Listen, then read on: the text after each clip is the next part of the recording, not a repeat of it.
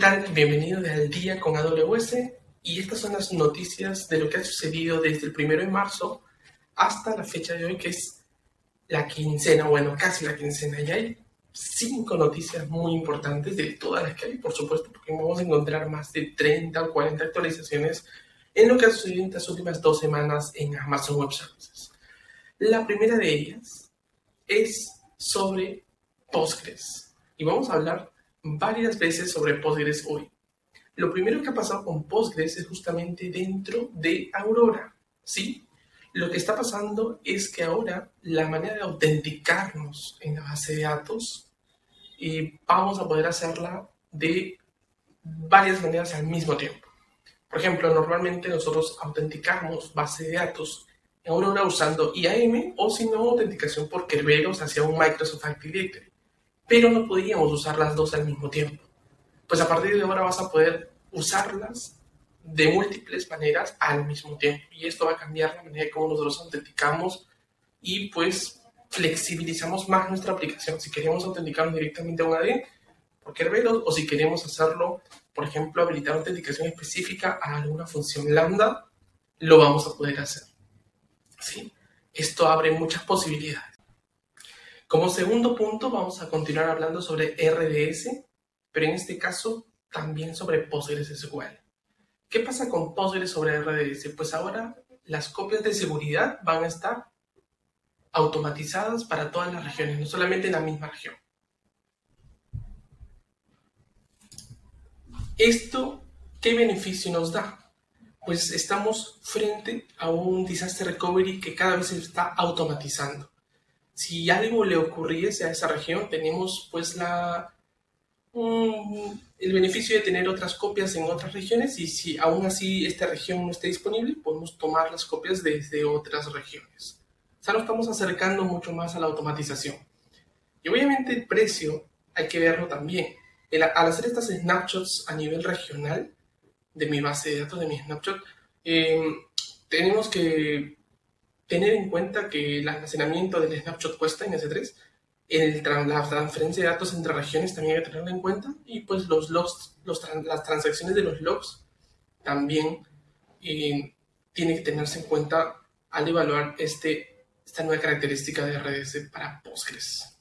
Como tercer punto tenemos a Elastic File System. ¿Qué pasa con EFS? Pues EFS ahora va a admitir un nuevo, un nuevo tipo de característica para el almacenamiento y estamos hablando de que ahora hay una posibilidad de ahorro de costos porque va a soportar el distribuir contenido en una zona de disponibilidad solamente, en One Zone AZ. Pues esto es muy bueno porque normalmente en las default EFS se van a las tres zonas. Ahora podemos ahorrar hasta 47% de costos solamente diciendo que nuestro almacenamiento se va específicamente a solamente una zona. Pero esto viene con un grande, grande pero. Y hay que prepararnos porque eh, tenemos que asegurarnos que nuestra aplicación no necesite de resiliencia regional. Porque si queremos que nuestra aplicación pues, eh, tenga esta opción de poder eh, expandirse a más acetas o requerir de mucha más disponibilidad o escalabilidad regional, pues ahí no, no, realmente no es lo que queremos y pues no usarás esta opción. Pero para todos los otros casos vale mucho la pena migrar esos workloads que teníamos antes de FS, que pues ahora por tener la opción de OneZone, adelante. Muy bueno. Como cuarto punto, vamos a continuar con el Disaster Recovery. Y vemos cómo está evolucionando cada uno de los servicios y transformándose con características que nos van a permitir alcanzar mucha más disponibilidad y escalabilidad. Y pues ahora le toca a Secrets Manager. ¿Qué pasa con Secret Manager? Que ahora todos nuestros secretos almacenados allí vamos a poder extender copias del Secret Manager a otras regiones. Y en caso de que no esté disponible en la región, pues podremos ir a otras regiones a poder tomar esos valores. Eso está muy, muy bueno. Y por último tenemos algo muy bueno que le ha sucedido a AWS EventBridge. EventBridge es una plataforma donde gestionamos nuestros eventos, de nuestras aplicaciones serverless, de nuestras pues de nuestros logs y demás. Manejamos todo tipo de eventos basados en lo que está sucediendo en tiempo real.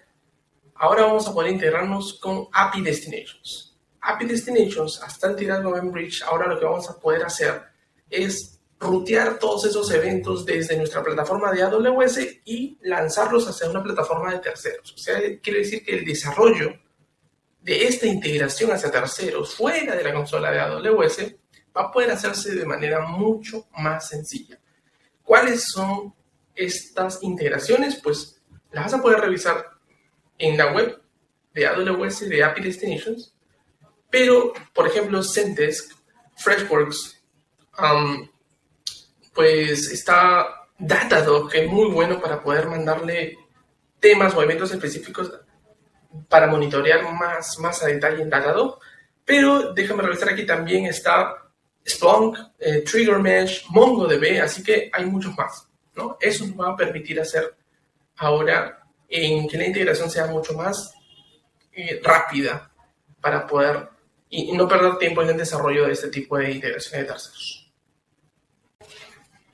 Yo soy Carlos Cortés, me pueden seguir en arroba en Twitter o en LinkedIn o en Facebook y pues cada semana estaré lanzando en breves minutos todo lo que más te debe de importar en la plataforma de AWS a los principales cambios que han habido en todas las industrias, tanto Machine Learning, Analytics, Data, Serverless, Security y demás. Así que esté atento y pues siempre tienes que estar al día con AWS.